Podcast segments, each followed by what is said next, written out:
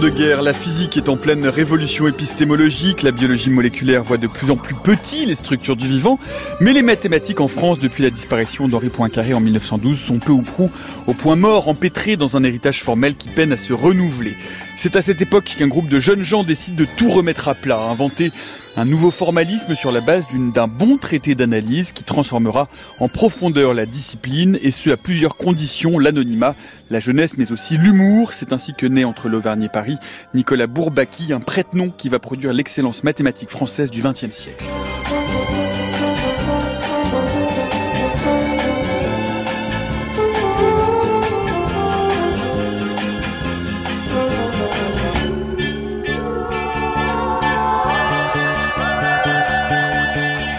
Le cercle des mathématiciens disparus. C'est le programme révolutionnaire qui est le nôtre pour l'heure qui vient. Bienvenue dans la méthode scientifique. Et pour évoquer euh, cette histoire de Bourbaki, euh, comment il vécu, comment il est mort ou pas d'ailleurs, euh, nous avons le plaisir de recevoir aujourd'hui Michel Brouet. Bonjour. Bonjour. Vous êtes mathématicien, professeur émérite à l'Université Paris Diderot et directeur de l'Institut Poincaré entre 1999 et 2009. Et nous devrions être rejoints dans les minutes qui viennent par Pierre Cartier, mathématicien, membre de Bourbaki de 1955 à 1983 et directeur de recherche émérite au CNRS, visiteur permanent à l'IHES. Vous pouvez suivre cette émission comme chaque jour en direct et vous êtes plus en plus nombreux à nous suivre en direct, donc nous sommes heureux sur les ondes de France Culture, mais également euh, en replay, en différé sur le site franceculture.fr et en podcast via euh, votre application euh, préférée. Alors, eh bien, nous allons tenter de répondre hein, tout au long de cette heure à la question de qui était et peut-être même encore qui est ce Nicolas Bourbaki, cette personnalité, ce prête-nom qui cache un grand nombre de mathématiciens brillants. Écoutez la réponse euh, qu'apportait à cette question en 1952 le mathématicien André Lichnerovitz, du, qui était professeur au Collège de France. Euh, l'une des plus illustres équipes mathématiques françaises qui rayonne sur l'Europe et même sur d'autres continents est celle connue sous le pseudonyme collectif de Bourbaki. Elle fut créée au long des années 30 par un groupe de normaliens dont Henri Cartan, Jean Dieudonné, André Veil sont les plus notables, et n'a cessé de recruter de jeunes mathématiciens pour former une équipe très unie. Sa contribution au prestige des mathématiques françaises est importante. L'œuvre de Bourbaki consiste surtout en un traité qui progresse peu à peu et qui vise à axiomatiser l'ensemble des mathématiques, retrouvant, à travers un langage commun, l'unité profonde de cette science. L'élaboration du traité s'est faite à travers de nombreuses séances de travail où la solitude du mathématicien s'est trouvée remplacée par une chaude atmosphère de camaraderie. Certains trouvent cette camaraderie parfois un peu exclusive. Sur le plan strictement scientifique, il peut être reproché à Bourbaki de favoriser une tendance vers la recherche hyper pure et de contribuer parfois à détourner les jeunes de l'étude des interactions avec le concret. Voilà, euh, la tendance vers la recherche hyper pure de Bourbaki qui détournerait les jeunes de la recherche concrète, de la recherche appliquée. Je salue Pierre Cartier qui vient de nous rejoindre. Euh, bonjour à vous, Pierre Cartier, je vous représente. Euh, vous êtes un ancien membre de Bourbaki entre 1955 et 1983. On écoutait André Lichnerovitz hein, qui présentait justement ce groupe Bourbaki en 1952. Peut-être Michel Brouet, vous qui avez entendu cette archive en entier, un, un mot, une réaction à cette archive en 52 Oh bon, Lichnerovic n'était pas membre de Bourbaki. Euh... Oui, c'est ça. Enfin bon, il n'était pas. Euh, on, peut-être on, passera en revue l'ensemble des reproches faits à Bourbaki. Il, est indéniable que pendant des années, l'influence de, de Bourbaki, euh, à travers l'influence que les Bourbakistes avaient à l'école normale, a très certainement pas emmener, disons, les jeunes vers les mathématiques dites appliquées, qui, euh, euh, les mathématiciens appliqués le lui reprochent souvent, étaient euh, parfois méprisés par certains membres de Bourbaki. Mais ça ne nous a pas empêché de se développer à la même époque. Hein. Exactement. Euh, peut-être euh, Pierre Cartier, quel est le, point de, départ de Bourbaki ou peut-être la situation euh, générale hein, des mathématiques en France à la au sortir de, la Première Guerre? Je le disais dans l'introduction, Poincaré est mort depuis longtemps, il est mort en 1912. en face, en Allemagne, en revanche, la concurrence est rude avec l'élaboration de cette université à Göttingen dont on parlait d'ailleurs ici la semaine dernière à propos de la Slotissa, qui réunit beaucoup, pas seulement de mathématiciens, de scientifiques en Europe. En France, c'est plus compliqué. Ben, il y a eu d'abord la, guerre de 14 qui a, et le massacre. Hein. Vous n'avez qu'à aller à la Sorbonne ou d'autres endroits, regarder le monument aux morts, et vous verrez des générations entières qui ont été massacrées. Bon. Alors les Allemands ont dit, que les Allemands étaient plus prudents et qu'ils ont plus protégé leurs valeurs intellectuelles euh, plutôt que de les envoyer au front. C'était sans doute en partie l'esprit égalitaire français, la, dérive de l'esprit égalitaire français. Bon, alors il y avait ça. Euh, il y avait effectivement que toute une génération avait disparu, celle qui était emmenée par Poincaré. il y avait encore des, gens de la même époque, bon, Émile Borel ou d'autres, bon, qui ont, continué à jouer un rôle important. Mais euh, bon, il y avait, quand même une certaine rupture, certaine rupture, dans les sujets étudiés et surtout un grand, vide euh, au niveau de la nouvelle génération. Bon, alors vous avez parlé de Göttingen. À l'époque, Göttingen, c'était le, foyer mondial des mathématiques. Le nec plus ultra. Ah oui. on ne peut pas mentionner Göttingen sans mentionner le nom de Hilbert, qui lui Bien sûr, vécu. David Hilbert, qui, lui a survécu à la Première Guerre mondiale. D'une certaine façon, c'est une des différences. la, grande boucherie avait décimé probablement la France, euh, l'Angleterre presque, euh, l'Allemagne pardon, presque autant que la France. Mm. Mais, par contre, Hilbert, euh, son, son entre-gens, sa son prestige, son habilité à, mobiliser les jeunes a fait pour beau, a fait beaucoup pour. Alors vous disiez tout à l'heure, Nicolas Martin, vous disiez la concurrence était rude. J'ai, non. Il n'y avait pas de concurrence, il y avait attraction, oui. plus que concurrence. Les mathématiciens ne sont pas concurrents, les mathématiciens ne sont pas nationalistes. Pas trop. En, général, pas trop. En général, pas, pas du tout. Non, pas du tout. on, fait remonter, euh, et vous allez euh, m'en parler d'ailleurs, de la, naissance de Bourbaki à, 1935, mais euh, le point de départ, la graine de laquelle Bourbaki va germer, c'est un peu plus tôt, André Veil et Henri Cartan, décembre 1934, Pierre Cartier, dans le quartier latin, on commence à poser un peu les jalons de, de cette envie de se réunir, de refonder les mathématiques celui qui est vraiment l'inspirateur de tout ça, c'est André Veil. D'ailleurs, bon, le, dans la série que publiée par Le Monde là chaque semaine, il y a, cette semaine c'est un volume sur André Veil, donc c'est bienvenu et qui est bien fait, et qui est bien fait. J'ai eu le temps de le lire avant de venir. Donc, le, André Veil, c'est lui qui, euh, bon, d'abord c'est lui qui était peut-être le plus aventureux parce que euh, il est allé, il est allé, à, il est allé à Göttingen, mais il était allé aussi à Rome. Il était puis ensuite, il, était, il a fait passer plusieurs années en Inde. Donc c'était peut-être le plus aventureux et le plus, sans doute, bon, l'esprit le plus ouvert et le plus universel. Bon, et, euh, la légende, enfin, ce qui a été colporté par André Veil lui-même, c'est que quand il s'est retrouvé avec son camarade Henri Cartan, tous les deux, jeunes débutants, enseignants mathématiques débutants à Strasbourg, euh, il se posait des questions sur la manière d'enseigner ceci ou cela, ce qui est normal. Et, et euh, Carton pousse, répétait toujours, mais comment tu fais ceci, comment tu fais cela, enfin, etc. Et, Veil lui aurait répondu, écoute, on va se réunir une fois pour toutes avec un certain nombre de gens et on fixera le curriculum pour 25 ans. Et après nous, bon, on n'aura plus à se poser ces questions-là. On va les résoudre. Initialement, c'était un projet pédagogique. Michel Brouet. Oui, initialement, ça s'appelait d'ailleurs, il voulait écrire un traité d'analyse. Oui, traité d'analyse. Traité d'analyse pour faciliter l'enseignement d'analyse dont ils étaient chargés à gauche à droite. Oui, oui. Et puis en quelques mois, euh, vous avez mentionné juste titre à la fin de l'année 34, où ils se réunissaient dans ce restaurant qui s'appelait alors le Capoulade, le à l'angle du boulevard Saint-Michel et de la rue Soufflot. Euh, en quelques mois, ce projet est devenu euh, petit à petit, mais assez rapidement, autre chose. Euh, ils ont commencé par euh, réaliser que pour écrire un traité d'analyse, ben, fallait, fallait remonter plus haut, traiter les bases, etc. Et, et dès le, le, le, premier congrès de fondation de Bourbaki, c'était, ça avait déjà une toute autre ampleur. Et au fur et à mesure que les années passaient, l'ampleur est devenue de plus en plus grande. Et ça s'est transformé en ce fameux élément de mathématiques euh, mathématiques au singulier. Hein. Et initialement, il y avait bon ce qu'ils appelaient le bloc abstrait ou quelque chose comme ça. Mm-hmm. C'est-à-dire, c'était des chapitres préliminaires avant de se lancer dans le vrai travail, dans le vrai travail, c'est-à-dire de, de, de, couvrir ce qui était le calcul différentiel intégral de l'époque et qui, qui, qui, est toujours d'ailleurs enseigné à ce niveau-là. Et ils avaient un, le bloc abstrait ou je sais plus comment s'appelle. C'est ça, le bloc abstrait. Le bloc abstrait, oui. Et euh, au fur et à mesure, paquet il a abstrait. Le paquet, abstrait, paquet abstrait. Au fur et à mesure, il a grossi, grossi grossi, grossi, grossi. Et il a fini par envahir tout. Pourquoi cette euh, qu'on essaie de comprendre un peu euh, l'état justement de l'avancement de la recherche en mathématiques euh, dans ces années-là, au, début des années 30 Pourquoi est-ce qu'il était important ou urgent, peut-être urgent, de refonder les mathématiques pour ces membres fondateurs de Bourbaki, Michel Brouet? Bah, C'était moins urgent pour les Allemands qui bénéficiaient de l'influence de. De en fait, tu connais, tu connais, Georges Marchais avait découvert un mathématicien qui s'appelait Gilbert. Quoi? Et alors? Ben Gilbert, ben parce que il avait les Russes le H aspiré. ah d'accord. J'y étais plus du tout. D'accord. Gilbert. Ça c'était marché. il y avait David, David Gilbert.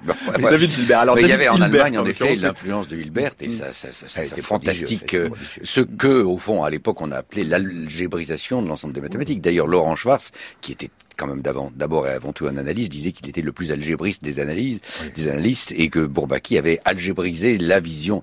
Alors bon, il y avait donc cette, cet état de fait en France, qui il faut aussi mentionner quelque chose que les Bourbaki jeunes ont vigoureusement combattu, c'est-à-dire l'espèce de mandarina, au sens péjoratif du terme, de l'université française. On attribue toujours à l'université allemande le, la tare du mandarina, mais les Français n'avaient vraiment rien à leur envier à l'époque.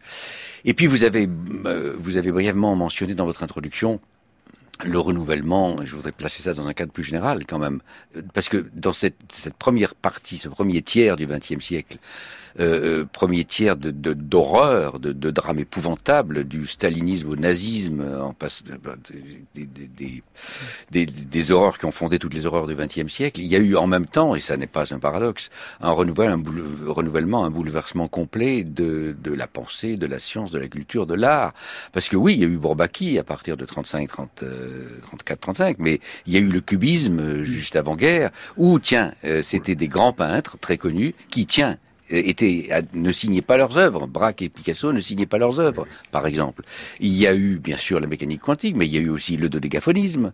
Il y a eu aussi le surréalisme qui s'est retrouvé de temps en temps dans les rapports avec Bourbaki. Il y a eu le structuralisme, et là, on va retrouver des rapports entre Lévi-Strauss et, et Bourbaki, ou plus précisément, et André Weil. Donc, il y avait, au milieu de ce bordel de barbarie, il y avait un, renouvellement qui était une espèce de protection de la pensée, une, prise de, une prise de distance avec euh, avec l'ambiance euh, dominante. Pierre Cartier. À titre anecdotique, je peux citer bon quand, mon frère était à la cité universitaire et moi, enfin j'étais pas très loin, on avait fait un petit spectacle où on lisait en alternance le, le manifeste de Dada et l'introduction de Bourbaki. Ben voilà. et, on avait on avait notre petit succès avec notre petit spectacle. Alors les, les, les, neuf membres fondateurs euh, sont donc euh, Claude Chevalet, Jean Dieudonné, euh, René de Possel, Charles Eressmann, Henri Cartan, Jean Coulon, euh, Jean Delsart, Solem Mandelbrot, qui était le seul étranger, et André Veil. vous dites, hein, Michel Brouet, dans l'article que vous avez consacré à l'histoire de Bourbaki, que de ces neuf membres, il y en a surtout quatre qui sont euh, peut-être les plus importants, les plus... Euh, cinq, en général, on en tient cinq. On en rajoute Delsart, il est mort plus tôt que les autres, mais oui, c'était... c'était... Non, Delsart a joué un rôle différent. Il était le secrétaire, disons, l'intendant, l'économe de l'affaire. De Et il avait un grand talent d'organisateur. Il était, il, était à une position très, très installée à Nancy. Il, non seulement il enseignait au département de mathématiques, mais dans diverses écoles d'ingénieurs, c'est important. Et euh, c'est lui quand il s'agit de créer un secrétariat, enfin tout ça, tout ça, tout ça, c'est lui qui avait pris ça en commun. Mais ce qu'on connaît le plus, disons, ce sont en effet, euh, euh alors ordre, ordre complètement arbitraire, André Veil, Henri Cartan, Jean, de, Jean Dieudonné et Claude Chevalet, qui fut mon directeur de thèse avant sa mort. Et alors la question évidemment euh, que beaucoup de monde se pose, pourquoi, d'où vient ce nom? Alors il y a différentes euh, histoires, mais je vous propose d'écouter l'explication de l'un des membres fondateurs, André Veil en 1988 sur France Culture. Alors, euh, on s'est dit, il faut trouver un prénom pour Bourbaki. Nous avions l'impression et l'illusion, l'illusion que ce nom avait un petit air russe. On s'est dit, Nicolas, ça ferait pas mal, mais on, mettra seulement l'initiale N, ce qui avait un certain sel pour nous, parce qu'à l'époque, sur les affiches semestrielles de la Sorbonne, euh, les affiches de cours, on indiquait pour chaque matière le nom du professeur, monsieur un tel professeur, et lorsque un professeur avait quitté ou était absent, remplaçant, qu'on ne connaissait pas son remplaçant, on mettait Monsieur N professeur. Alors on a pensé que N Bourbaki, ça serait très bien. Alors c'est pas du tout André Veil, c'est euh, Henri Cartan. Une réaction à cette euh, à, ces nombreuses légendes autour de la création euh, du choix, en tout cas du nom de Bourbaki, Pierre Cartier. Oh, c'était un canular au départ. Bon, initialement, enfin, le premier épisode qu'on connaît, c'est que André Veil, quand il était en Inde, il l'a redit plusieurs fois, il a publié une petite note pédagogique. Mais bon, c'était c'était pas à la hauteur de ce qu'il de ce qu'il publiait d'habitude. Donc dans je ne sais quelle revue indienne de, de, de, troisième niveau, il a publié une note pédagogique qu'il a signée Bourbaki. Bourbaki parce que ça faisait partie, le nom faisait partie du folklore de l'école normale. Ah, Bourbaki, il a, il a existé un vrai Bourbaki. Ah, bah, bien hein. sûr. Euh, un, général, général de, de, Napoléon III et qui se faisait brocarder parce que, disait-on, il avait perdu son armée. C'est pas vrai. Il a dû se réfugier en Suisse où son armée a été désarmée, ce qui n'était pas très glorieux pour un général. Enfin, il y avait un vrai Bourbaki, mais il s'appelait pas, il ne s'appelait pas Nicolas. D'ailleurs, qui avait dirigé les Normaliens pendant la guerre de 70. Eh oui. D'ailleurs, N Bourbaki ne s'est pas tout, tout, de suite appelé Nicolas. Il s'appelait d'abord Bourbaki ou N Bourbaki, comme l'expliquait Cartan. Il il s'appelait Nicolas quand il a fallu lui trouver un prénom pour euh, écrire une note à l'Académie des sciences. Et là, on a inventé de l'appeler Bourbaki. Alors bon, à propos du côté anecdotique, Jean, Jean, Jean Delsart, qui était donc un des fondateurs, ça a été, été mobilisé sur la ligne Maginot en 39. Et bon, à un moment donné, sa compagnie a fait retraite le long de la frontière suisse. Et il, s'amusait toujours qu'un de ses soldats est venu lui dire, capitaine, on est l'armée de Bourbaki.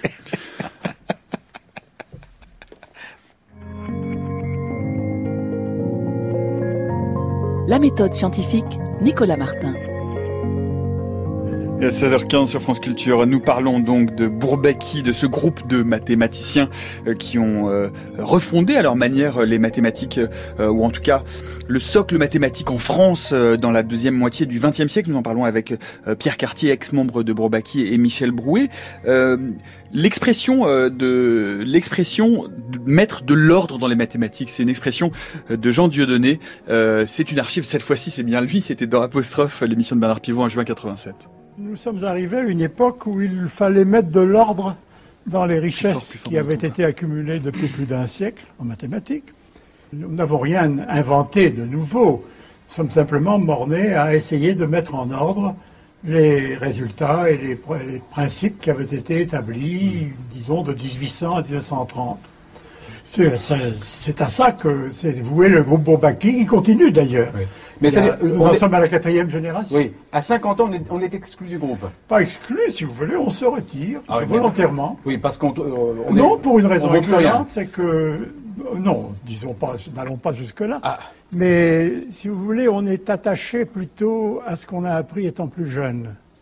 Et comme euh, dans Bourbaki, on avait toujours le désir de présenter les mathématiques les plus récentes sous leur forme la plus évoluée, eh bien, l'homme d'un certain âge a tendance à renacler devant hmm. cette nécessité.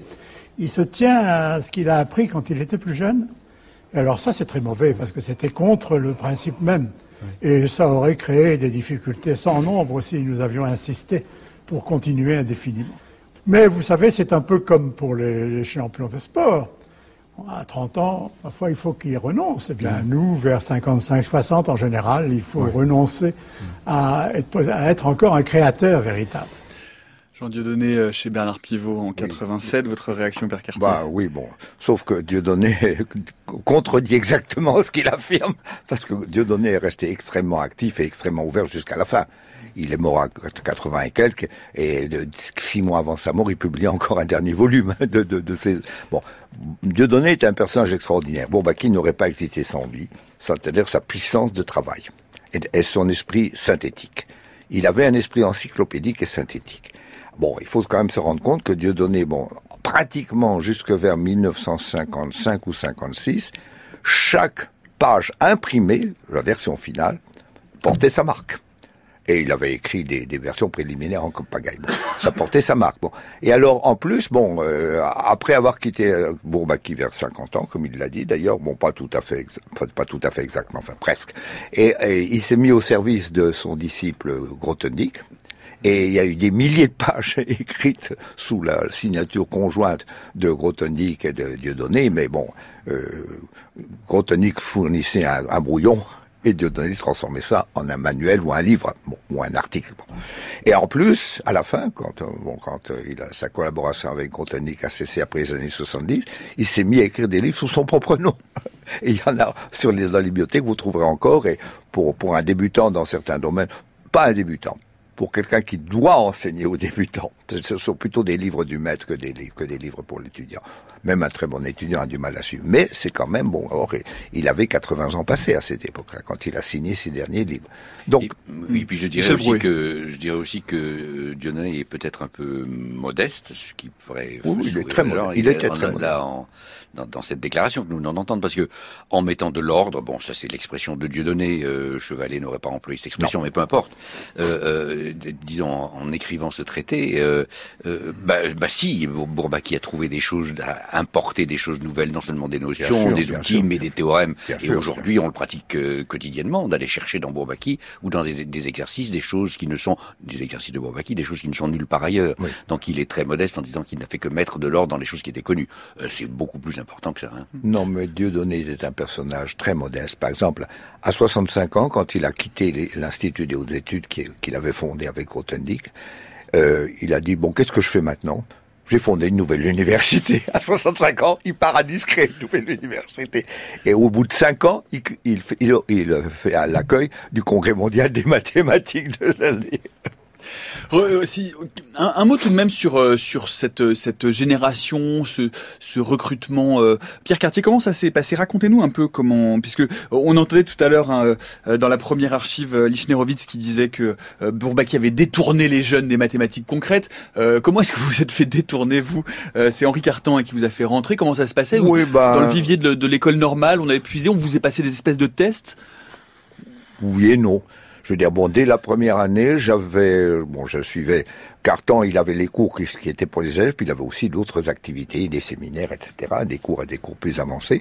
Bon, j'ai suivi ça dès le début, et j'ai, moi, mon introduction a été faite par un autre personnage, c'est Samuel Eilenberg, qui était Smart Sami Polish Prodigy, c'est-à-dire un de ces mathématiciens polonais que le nazisme avait chassé, euh, l'antisémitisme nazisme avait chassé, un, homme pour qui j'ai une, énorme admiration. C'est lui qui a créé la théorie des catégories. Bon, or Sami, Sami comme nous l'appelions, euh, venait de passer l'année à Paris pour, euh, il avait été invité pour passer l'année à Paris. Donc non seulement il animait une partie du séminaire Carton, mais il avait son propre cours.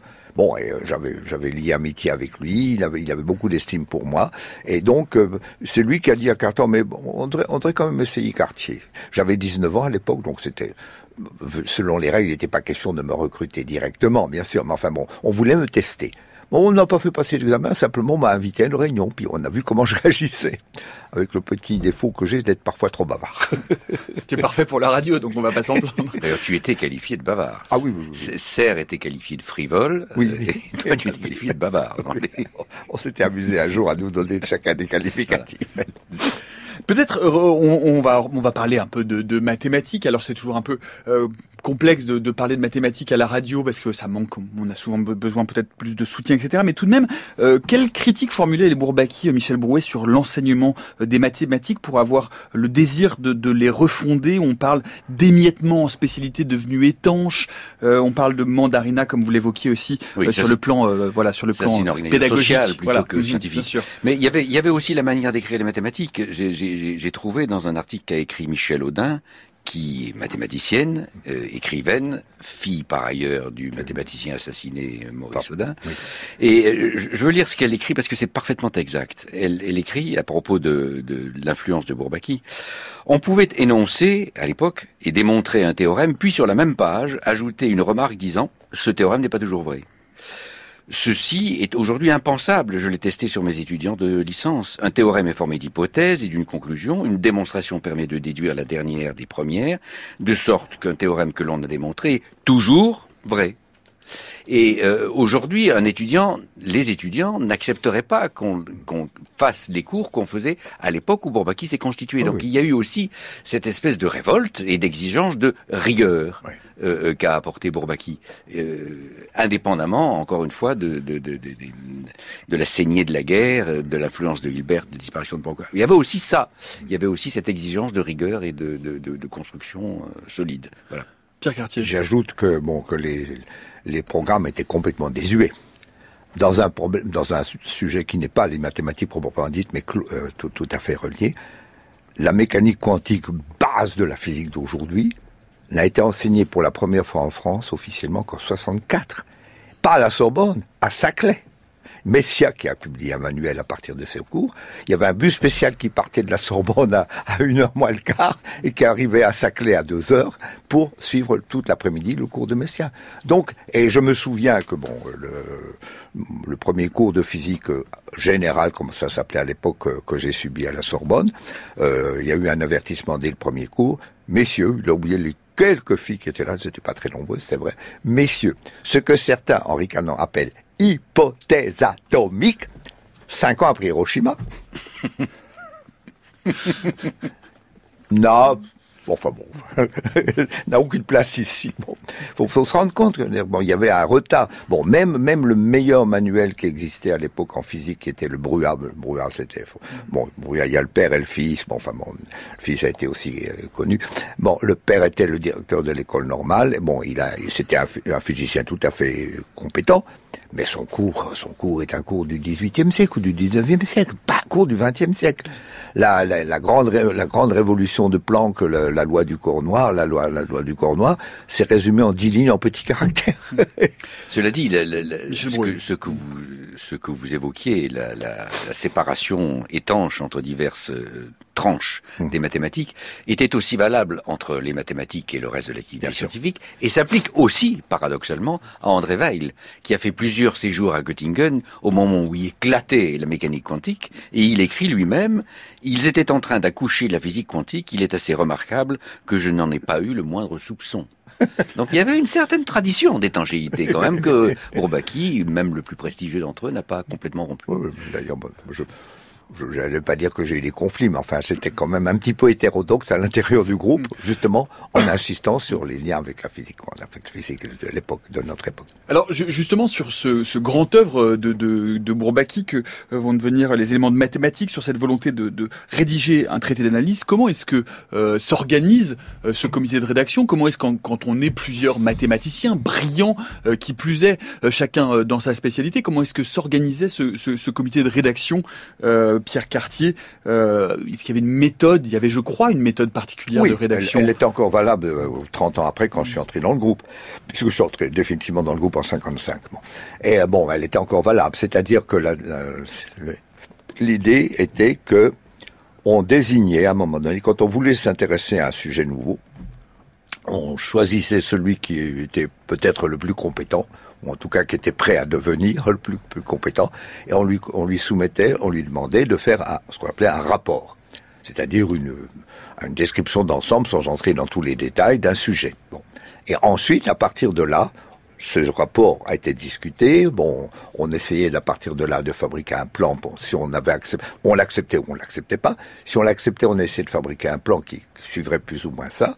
Et ensuite, la règle, c'est que euh, successivement, une, toute une série de rédacteurs seraient nommés. Bon, alors après celui qui avait fait le rapport initial, à, la fin, on lui disait bon, souvent c'était, on avait complètement déchiré son travail. On nommait un premier qui faisait, qui faisait parfois un contre-rapport d'ailleurs, parfois un contre-rapport, parfois une première contribution. Et puis c'était lu en public et à haute voix euh, dans, dans, les réunions du groupe de manière euh, peu aimable, parfois peu aimable, parfois peu aimable. Et euh, bon, pas douce, disons. Pas, douce, pas douce, pas douce. Et, euh, et, ça continuait. Et il y a eu comme ça un certain nombre de bon. En plus, en cours de route, le point de vue général pouvait pouvait se modifier. Euh, il fallait, il y avait quelqu'un qui avait une idée. Mais non, on a jusqu'à présent, on, on s'est complètement, on s'est complètement égaré. Il faut reprendre tout ça. Bon, ben fais-le, fais-le, fais-le. Et ça a été. Claude Chevalet était assez, assez fort pour ce genre de choses. Il critiquait tout. Il critiquait très fort les, les, les, rédactions en fait. Bon, on disait bah, bah fais la prochaine, fais la prochaine, fais la prochaine. Et alors bon, le, que, que le procédé converge, c'était pas évident. En fait, c'était la puissance tutélaire de, Dieudonné qui faisait converger tout ça. Parce que Dieudonné gardait, lui, lui avait une vue très synthétique et il gardait, il gardait les perspectives. Et il faut quand même qu'on faut quand même qu'on avance, faut quand même qu'on débouche. Et euh, en plus, lui, alors, il avec sa puissance de travail, euh, à un moment donné, il disait bon ben laissez-moi le faire le prochain, la prochaine version.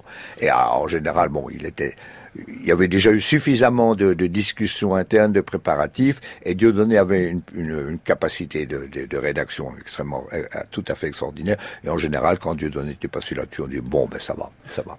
Ce qui va expliquer d'ailleurs que l'ambition le, initiale, qui était de produire ce traité d'analyse complet en trois ans, va finalement se diluer complètement dans le temps, hein, puisque les premiers euh, fascicules ne sont publiés qu'au bout de quatre ans, quatre cinq ans. Euh, Peut-être un, un, mot, Michel Brouet, du coup, euh, avec cette, cette diversité des caractères comme on l'entend, puis on reparlera de l'humour dans quelques instants, mais cette diversité des voix, cette diversité des approches, euh, euh, comment est-ce qu'on arrive au final à ce qu'on va appeler le style Bourbaki, parce qu'il y a un style Bourbaki oui, on peut on peut plaisanter. Certains me disaient, Chevalet disait que de temps en temps, la, la euh, m'avait dit, Chevalet m'avait dit que la, rédaction qui restait, c'était celle qui résistait à l'épuisement. Hein, on jetait à la poubelle dix rédactions, à la onzième on la gardait parce qu'on n'en pouvait plus. Bon, euh, il exagère un peu. Hein, il, est, non, il y a, du progrès aussi. Mais ce que je voudrais, euh, avant de, de, de, de répondre à votre question, ce que je voudrais, je voudrais insister sur ce point quand même. Euh, ces gens-là étaient, pour l'essentiel, voire pour l'énorme majorité d'entre eux, des mathématiciens de tout premier plan international. Chacun avait, euh, avait à son actif, aura à son actif, a eu à son actif une œuvre considérable. Et ils ont pourtant consacré des heures, des semaines, des mois, des années à un travail au fond, de service public international. Ben, c'est comme ça que je vois Bourbaki. C'est vraiment un service public international. Euh, c'est tout à fait étonnant. Euh, service public international dans lequel leur, leur apport, leurs efforts sont restés euh, obturés, cachés, occultés par l'anonymat.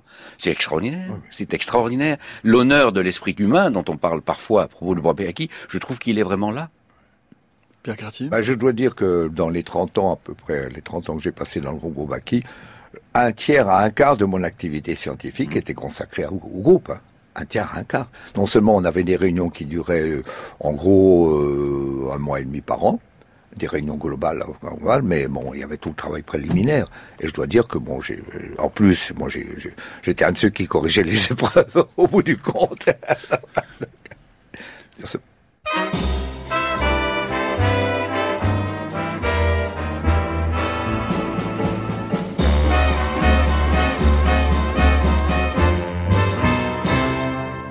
je bois systématiquement pour oublier les amis de ma femme. Je bois systématiquement pour oublier tous mes emmerdements. Je bois n'importe quel jaja, pourvu qu'il ait ses douze degrés cinq. Je bois la pire des vinasses, c'est dégueulasse, mais ça fait passer le temps. La vie est-elle tellement marrante la vie est-elle tellement vivante Je pose ces deux questions.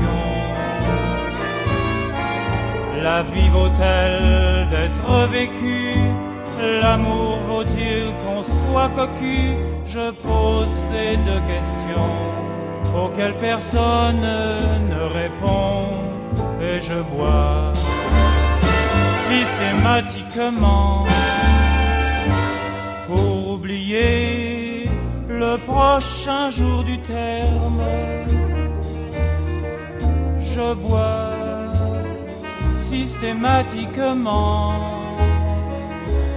pour oublier que je n'ai plus vingt ans. Je bois dès que j'ai des loisirs pour être sous pour ne plus voir ma gueule. Je bois sans y prendre plaisir pour pas me dire qu'il faudrait en finir. Je bois de Boris Vian, non pas parce que nous supposons que les mathématiciens de Bourbaki buvaient abondamment, ça peut-être Pierre Cartier pourra nous le dire. Parce que, oui, dans ces grandes réunions des comités de rédaction du traité d'analyse, il y avait peut-être un peu de, un peu de liqueur qui circulait Il y avait de les temps en bouteilles temps. de cognac qui étaient là en permanence. Puisque à 16h35 sur France Culture, nous parlons donc de Bourbaki, euh, Nicolas Bourbaki, ce prête-nom euh, qui a regroupé euh, quelques-uns des mathématiciens les plus brillants, des mathématiciens, des mathématiciens français euh, les plus brillants de la deuxième moitié du XXe siècle. Nous en parlons avec Pierre Cartier, qui est mathématicien, ancien membre de Bourbaki de 55 à Et quelques 83. étrangers aussi. Et quelques étrangers aussi, abso- absolument. Euh, et avec Michel Brouet, qui est mathématicien, professeur émérite à l'université Paris Diderot et directeur de l'Institut Poincaré de 99 euh, à 2009. Alors, on, s'était arrêté justement à cette question du style Bourbaki, parce qu'on parle du style Bourbaki. Euh, notre camarade Roger Mansuy vient de mettre quelques pages justement de Bourbaki euh, sur le fil Twitter euh, euh, at la méthode FC pour qu'on puisse le lire, pour que vous puissiez en témoigner. Comment est-ce qu'il, comment vous le décririez déjà ce style, Pierre Cartier? Comment est-ce qu'il finissait par se retrouver ce style malgré la diversité des plumes derrière Bourbaki? Ben, aucune concession.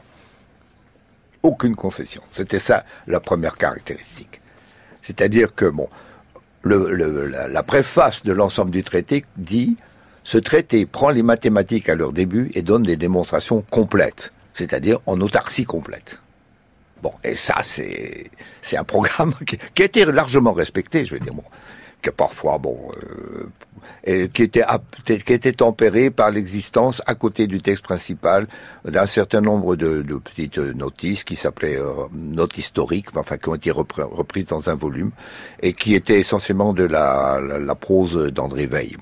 Et d'ailleurs, bon, ça, la, création de cette partie du traité ne suivait pas les règles standards parce que bon, André Veil ou Chevalet ou quelques-uns qui étaient intéressés à l'histoire des mathématiques écrivaient quelque chose, on le, bon, on le faisait circuler, on le, on, le faisait circuler, mais sans en faire, euh, sans le passer au moule habituel.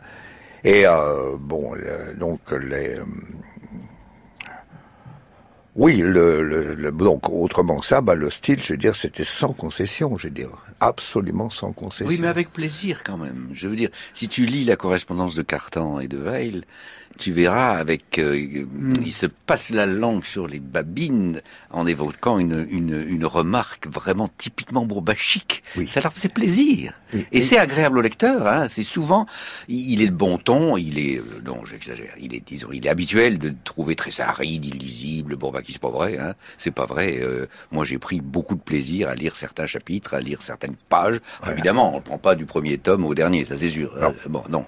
non, Mais il y a des la, la, la, la rigueur, la précision et, et engendre parce que c'était fait par ces gens-là la beauté et la beauté ça fait plaisir et la beauté c'est c'est le style non? Certainement, entre autres, euh, peut-être l'une des composantes. En tout cas, on, on note souvent, on lit beaucoup euh, qu'il y avait euh, que Bourbaki était euh, très très euh, lié, intriqué à un sens de l'humour Ah oui. particulier. On disait de Bourbaki aux deux visages, un visage public de rigueur et d'impressionnante ambition scientifique et un visage privé de rigolade et Ah bah d'autodérision. ça, ça, on- c'était très, très- c'était très joyeux nos rencontres. C'était très joyeux. Bon, en plus, euh, on avait la chance que les conflits d'ego entre nous étaient relativement minimes. Je dis pas qu'il n'y en avait pas du tout, mais enfin, ils étaient quand même très très minimisés. Et d'ailleurs, bon, en fait, quand il y en a eu qui auraient pu euh, faire déraper vers les conflits d'ego, ils sont partis d'eux-mêmes. ils sont partis d'eux-mêmes. Bon, donc le, il y avait un humour fou. Il y avait un humour fou. Bon, euh, il y avait tout un tout un tout un folklore de plaisanterie. Et, euh, bon, euh, il suffisait de dire le premier mot, tout le monde éclatait de rire parce qu'on connaissait toute la, tous la suite. Non, il y avait, il y avait, et, et en fait, c'était, c'était des, des, des réunions très, très joyeuses, hein, très, très joyeuses. Pas du tout, pas du tout. Et en plus, en plus, bon, le cognac était là aussi. La règle, c'était que quand on arrivait à la fin d'un, d'un chapitre, enfin d'un, projet comme ça, on buvait un armagnac pour fêter la fin de, de- d'un travail. Oui, euh, je, je suis, vous, avez dit aux deux visages, ce que moi-même j'ai écrit, mais je suis pas sûr que ce soit aux deux visages, Bourbaki aux deux visages, le rigueur, le rigoureux d'un côté et le rigolard de l'autre. Moi, je crois que c'était plutôt euh, l'imbrication euh, indispensable de la joie de vivre et de penser bien, Hein euh, et, la et, la nécessité de créer pour découvrir. C'était indispensable. Il fallait aussi rigoler pour s'infliger une telle rigueur. Ah oui, ça, et, et, il fallait pouvoir rigoler de la rigueur. Et il fallait pouvoir prendre du plaisir. Et Dieu sait qu'ils en prenaient. Donc je crois que c'est indissociable en fait cette histoire de. C'est pas vraiment de visage. Ils étaient vraiment comme ça. Et l'autocontrainte qu'ils s'infligeaient, qu'on évoquait tout à l'heure, euh, par ces, ces, ces, rédactions successives, successivement foutues la poubelle, euh, cette, cette autocontrainte n'aurait pas été respirable. S'il n'y avait pas eu l'humour pour la voilà. Parlons un peu de ces éléments de mathématiques au singulier. Pourquoi d'ailleurs mathématiques au singulier, Pierre Cartier? Pourquoi c'était important que mathématiques reste au bah, singulier? Je veux dire, euh, traditionnellement, on parlait des sciences mathématiques des sciences mathématiques. Les divers, les divers chapitres, qui étaient géométrie, etc., c'était les chacun était une science mathématique, il y avait des sciences mathématiques. Et euh, bon, le, l'exigence de les unifier n'était pas toujours présente. L'exigence n'est pas toujours présente. Par exemple, bon, il y a eu un conflit extrêmement long, en géométrie entre les méthodes algébriques euh, issues de Descartes et les méthodes purement synthétiques qui en fait étaient l'héritage de d'Euclide avant.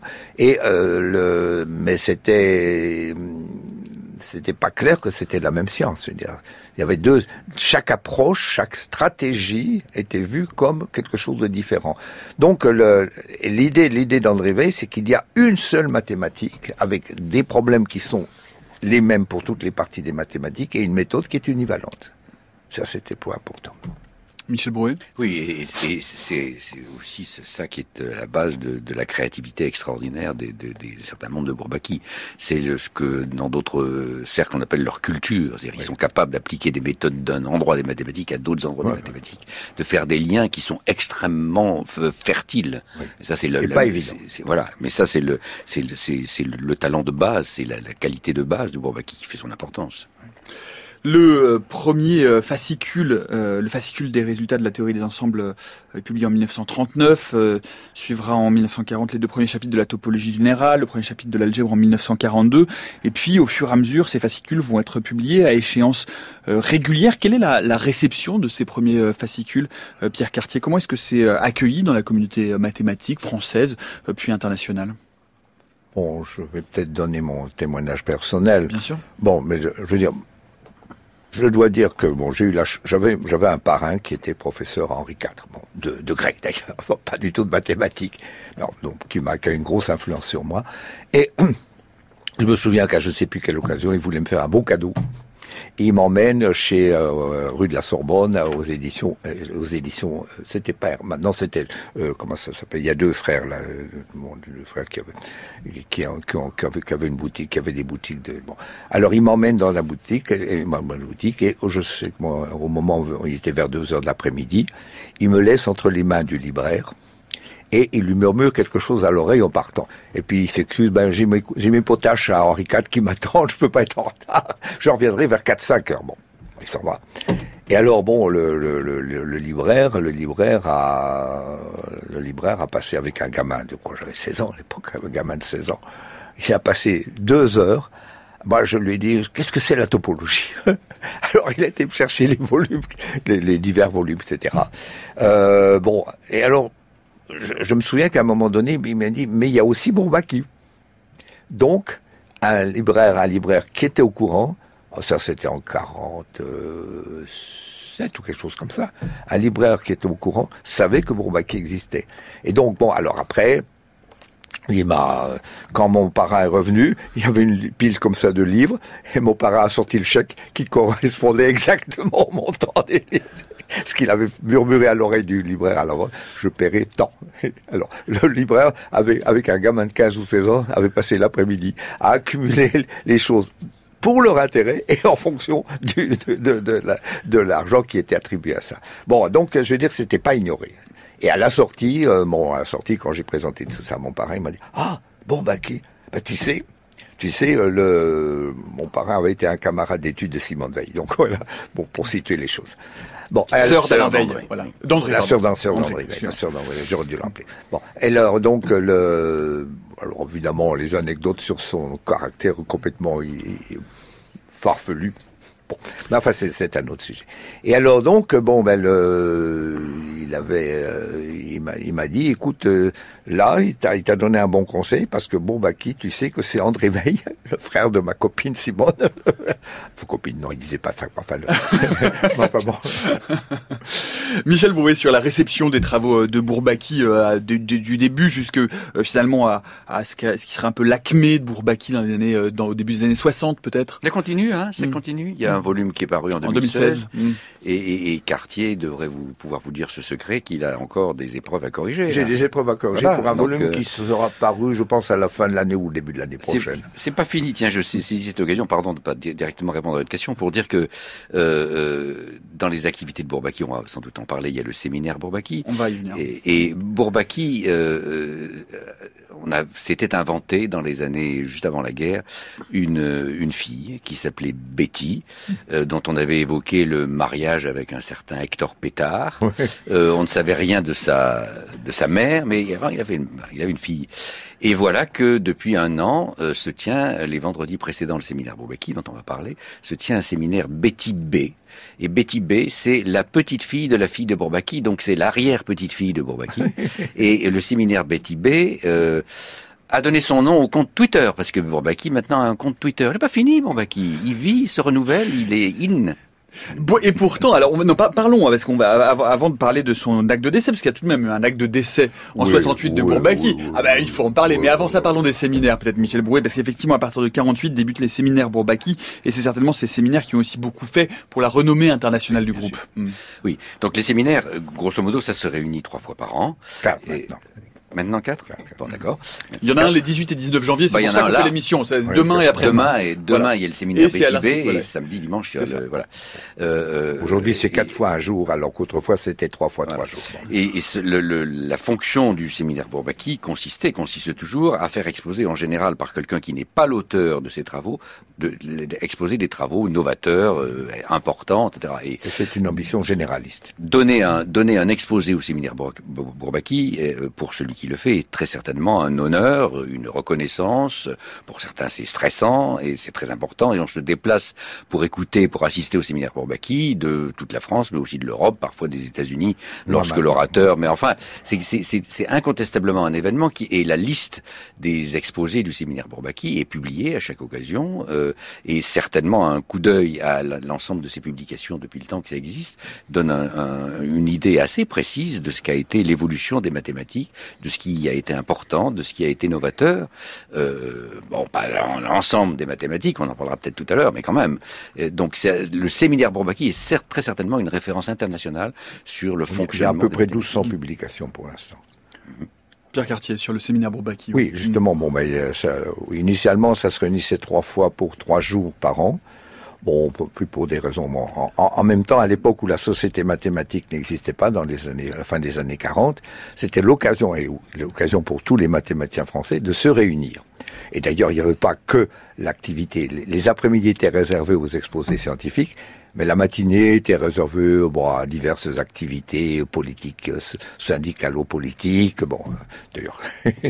on a tenu des assemblées du comité des mathématiciens. Oui, on a tenu, bon, bon, bon, Et euh, donc le Bon, donc euh, c'était, oui, et c'était, bon, mais à l'époque, je veux dire, euh, venir de province, venir de Strasbourg, c'était 6 heures de train, c'est pas une heure et demie de TGV comme aujourd'hui, bien sûr.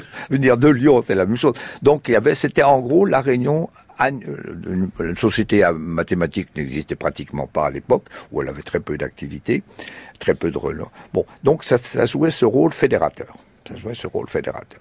Et en plus, l'idée, c'était justement, bon, mais c'est vrai, euh, sur les 1200 et quelques exposés qui, qui ont été publiés, euh, on peut, si on, regarde, si on regarde le, cheminement, on voit apparaître chaque fois les nouveautés importantes. Bon, Grothendieck, par exemple, lui-même a fait un certain nombre d'interventions. Avant même de, de, publier sous son nom les, un certain nombre de choses, il les a exposées là. Et d'ailleurs, puisque on vous évoquiez le compte Twitter euh, at Betty underscore Brourbaki avec deux T Betty, euh, le camarade Roger Mansuy vient de mettre ça sur le fil Twitter de l'émission La méthode scientifique. Mais puisqu'on parle des séminaires Brourbaki et que les prochains auront donc lieu euh, ce week-end, eh bien, eh bien, nous sommes allés voir, puisque c'est vrai que Brourbaki c'est une histoire très masculine. Eh bien, nous sommes ah allés voir une mathématicienne.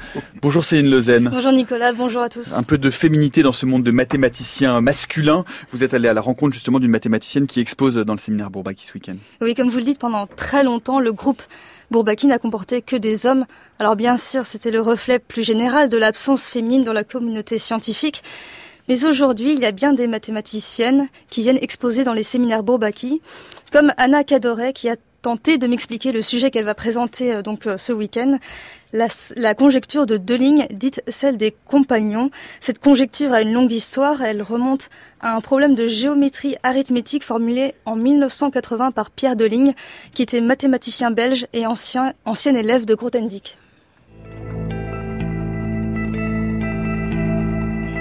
Moi, je travaille à ce qu'on appelle euh, la géométrie arithmétique. Donc, c'est quelque chose qui est à l'intersection de la géométrie et de la théorie des nombres.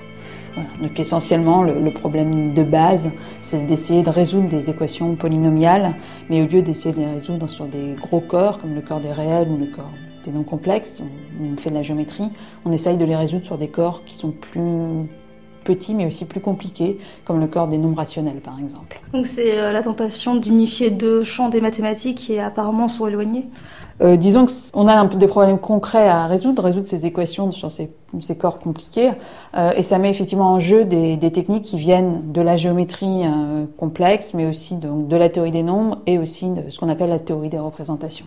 Est-ce que vous pourriez essayer de définir la conjecture de deux lignes? Et dans quelle mesure la, conjecture s'inscrit dans cette démarche-là donc c'est une, bah, une conjecture qui, qui répond partiellement, euh, enfin qui est très liée à ces questions de, comptage de points euh, euh, je dirais rationnel, enfin point rationnel, mais de points entiers plutôt. Hein. Donc en fait, on ne sait pas répondre hein, en général à la question de compter le nombre de points entiers hein, de solutions entières d'une équation. Par contre, on, on, a quelque chose de plus abordable, c'est de fixer un nombre premier p et de réduire l'équation modulo p et d'essayer de la résoudre modulo p. Et euh, donc la, conjecture des compagnons, elle est, liée au problème de, de la résolution modulo p d'équations polynomiales ou d'un système d'équations. Donc euh, je si vous pensez par exemple à quelque chose, euh, à l'équation x carré plus y carré égale z carré. Donc ça, c'est l'équation d'un cercle. Pour z égale 1, si je trace en fait la, à, quoi ressemble... Euh, enfin, si je fixe z, c'est un cercle. Hein. mais euh, sinon, si je fais varier z, ça me donne quelque chose qui est comme ça. Donc des sections, c'est des cercles, mais c'est quelque chose qui ressemble à un, sablier infini, si vous voulez. Et donc on, s'intéresse aux solutions modulo P de, cette surface, ce point modulo P hein, de cette surface. Et donc ce qu'on sait faire, c'est qu'on peut se fixer un, autre nombre premier auxiliaire, L, et par des, des méthodes, donc des, des, méthodes très profondes, on sait construire une fonction qui a priori dépend de L et qui à un point du cercle, x, y, va me donner le nombre de solutions x, y, z, donc le nombre de points sur ma surface avec le x, y fixé et le z qui varie, modulo p. Donc ce qui est miraculeux dans, cette construction, c'est que la construction dépend de L, mais à la fin on a une fonction qui ne dépend pas de L puisqu'elle compte le nombre de points d'une surface qui n'a a priori rien à voir avec elle. Et donc on sait faire ça sur chaque L. Et la question que pose la, conjecture des compagnons, c'est maintenant, bah, je vais me donner une fonction qui dépend de L et donc, dans ces espaces de fonctions qui dépendent de L, il y a des, fonctions élémentaires à partir desquelles toutes les autres sont construites. Et ce que prédit la conjecture des compagnons, c'est que ces fonctions élémentaires, en fait, eh ben, elles, elles ne dépendent pas de L. Leurs valeurs sont indépendantes de L. Et si je me suis fixé un L, pour un autre premier L', je vais avoir une autre fonction qui va prendre les mêmes valeurs, et une seule. Donc en fait cette autre fonction pour L', c'est le compagnon de la fonction pour L qu'on s'est fixée. Donc en, chaque L, on a une famille de compagnons. Et donc ça c'est la conjecture hein, qui a été démontrée. Mais ce qui est encore euh, un peu frustrant, c'est qu'on ne sait pas. Donc moralement, en fait, ces fonctions, elles viennent de surface comme ça, elles comptent des points de surface, mais on ne sait pas construire les surfaces. Historiquement, encore remonte la preuve de cette conjecture? La preuve s'est étalée sur presque, enfin, presque 40 ou 50 ans. C'était la contribution de plusieurs mathématiciens. Oui, oui, bien sûr. Donc, euh, en fait, la, le premier cas de la conjecture a été démontré avant sa formulation, si vous voulez, hein, en 1978 par euh, Drinfeld, qui donnait un petit bout de la conjecture pour les courbes. Et c'est sans doute ce, résultat de Drinfeld qui a donné à Delignes la formulation claire de la conjecture. Donc ensuite, Delignes a formulé cette conjecture en, 1980. Ensuite, en, 1992, il y a Crew qui, en utilisant donc, des développements des technologies péadiques, a, donné la, formulation précise du petit camarade cristallin. Euh, en 2000, il y a Laurent Laforgue qui a démontré la, correspondance de Langlands en tourant. Donc ça, ça a résolu la conjecture des compagnons pour les courbes, à condition que le premier L soit différent de P. Il a fallu ensuite encore attendre 13-14 ans avant qu'un jeune mathématicien japonais, euh, Tomoyuki Abe, démontre euh, l'analogue du résultat de la Forgue pour le premier L égale P. Donc ça, en fait, ça, clôt l'histoire euh, de la conjecture des compagnons pour le cas des courbes. Euh, la preuve a été partiellement complétée pour le premier L égale P par euh, Abe Eno et, et un autre mathématicien, Kedlaya. Ça, c'est très récent, c'est 2016-2017. Et c'est un peu un scoop, mais ce même mathématicien Kedlaya a annoncé le 29 décembre dernier vraiment la, clôture de la preuve. En fait, il manquait euh, partant d'un premier L différent de P. Hein, on ne savait pas encore construire le compagnon péadique et ça, il annonce. Donc on sait pas, ça n'a pas encore été vérifié cette annonce, mais voilà. Donc en fait, il y a vraiment deux parties dans la preuve. Le cas des courbes, euh, qui est d'une certaine façon assez satisfaisante. On voit presque apparaître ce motif caché dans la preuve et euh, le cas de dimension supérieure qui est d'une certaine façon plus artisanal. L'idée, c'est de se ramener par des méthodes géométriques au cas des courbes. Mais dans, la, le cas de la dimension supérieure, on sait pas du le motif, il apparaît pas du tout. Il est vraiment, il reste complètement mystérieux. Donc on pourrait dire que ça, ça serait l'étape d'après. Maintenant qu'on sait que cette conjecture est vraie, est-ce qu'on est capable d'exhiber des motifs qui correspondent à ses compagnons? Ça, c'est sans doute une question extrêmement difficile. Un certain nombre de chercheurs ont sûrement ça en tête quelque part. La conjecture des compagnons par Anna Caderet, qui sera donc euh, ce week-end au séminaire euh, Bourbaki. Euh, peut-être juste une réaction en quelques mots, Pierre Cartier? C'est toujours le charme de faire des mathématiques à la radio, c'est sans support visuel. C'est que quand les mathématiques sont déjà un peu ardues, quand on n'a pas forcément. Visuel. mais non, mais c'est intéressant. Non, mais je veux dire, bon, il y a tout ça. Il y a, elle, elle, le mentionne implicitement. Elle parle de motifs. En fait, il y a derrière tout ça. Ça n'est que la, dernière vague d'une théorie beaucoup plus profonde que Grothendieck a postulée sans la construire. C'est ce qu'on appelle les motifs. Motifs, alors bon, pourquoi motifs Bon, parce que ça motive, d'une part, et d'autre part, c'est l'idée du motif musical. Il avait les deux à la fois c'est quelque chose qui va vous motiver et c'est quelque chose qui revient comme un motif musical. Bon, alors ça, c'est euh, ça, c'est le Graal. C'est un des Graals des mathématiques euh, en arithmétique et en géométrie actuellement.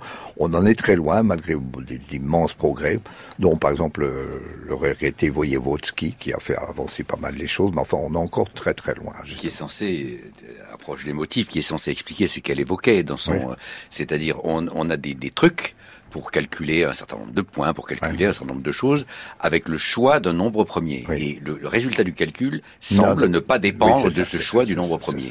Euh, en fait, semble. On est tous persuadés qu'il n'en dépend pas. on le sait. Chaque fois qu'on fait le calcul, il n'en dépend pas. Parfois même on triche, on fait comme si on savait bien que ça n'en dépend pas. Mais on ne sait pas le démontrer. Et c'est ça qui est là derrière. Et c'est, elle tourne autour de ça. Voilà. Euh, donc ce sont des enjeux extrêmement lourds et dont on est encore loin de la résolution. Alors ça sera expliqué demain au séminaire Betty B, du moins les préliminaires seront expliqués demain au séminaire Betty B pour rendre ça plus euh, plus abordable. Je voudrais juste prendre 30 secondes pour râler un petit peu, puisqu'on est à la radio, profitons-en. euh, euh, Bourbaki est euh, Bourbaki n'a pas besoin de grand-chose, mais enfin il publie, il fait son séminaire. Il avait besoin d'une secrétaire pour euh, qui a fonctionné merveilleusement, qui a fonctionné merveilleusement pendant des années. Il avait besoin d'un bureau. Et voilà que euh, les autorités, alors j'ai pas envie d'accuser qui que ce soit, mais ou, alors accusons tout le monde, lui, lui ont retiré son bureau et euh, ne lui même pas de place pour mettre les archives. Ne lui remettent même, ne lui accordent même pas une secrétaire. Donc euh, je voudrais pas comparer l'activité productrice pour l'humanité de Carlos Ghosn et de Bourbaki, mais enfin il y a quelque chose de parfaitement scandaleux. Eh bien ce sera le mot de la fin. Euh, merci beaucoup à tous les deux d'être venus nous parler de Bourbaki. Les séminaires, c'est à l'Institut euh, Henri Poincaré. On va vous mettre évidemment tous les liens, euh, les renseignements sur le fil Twitter de l'émission Atlamé Merci beaucoup Pierre Cartier, merci beaucoup Michel Brouet d'être venu nous parler de Bourbaki. Merci à toute l'équipe de la méthode scientifique, Eleonore Pérez, Céline Lausanne, Noémie Naguet de Saint-Vulfranc, Eve Etienne, Antoine Beauchamp, Olivier Bétard à la réalisation, Élise Le à la technique dans le prochain épisode de la méthode scientifique demain.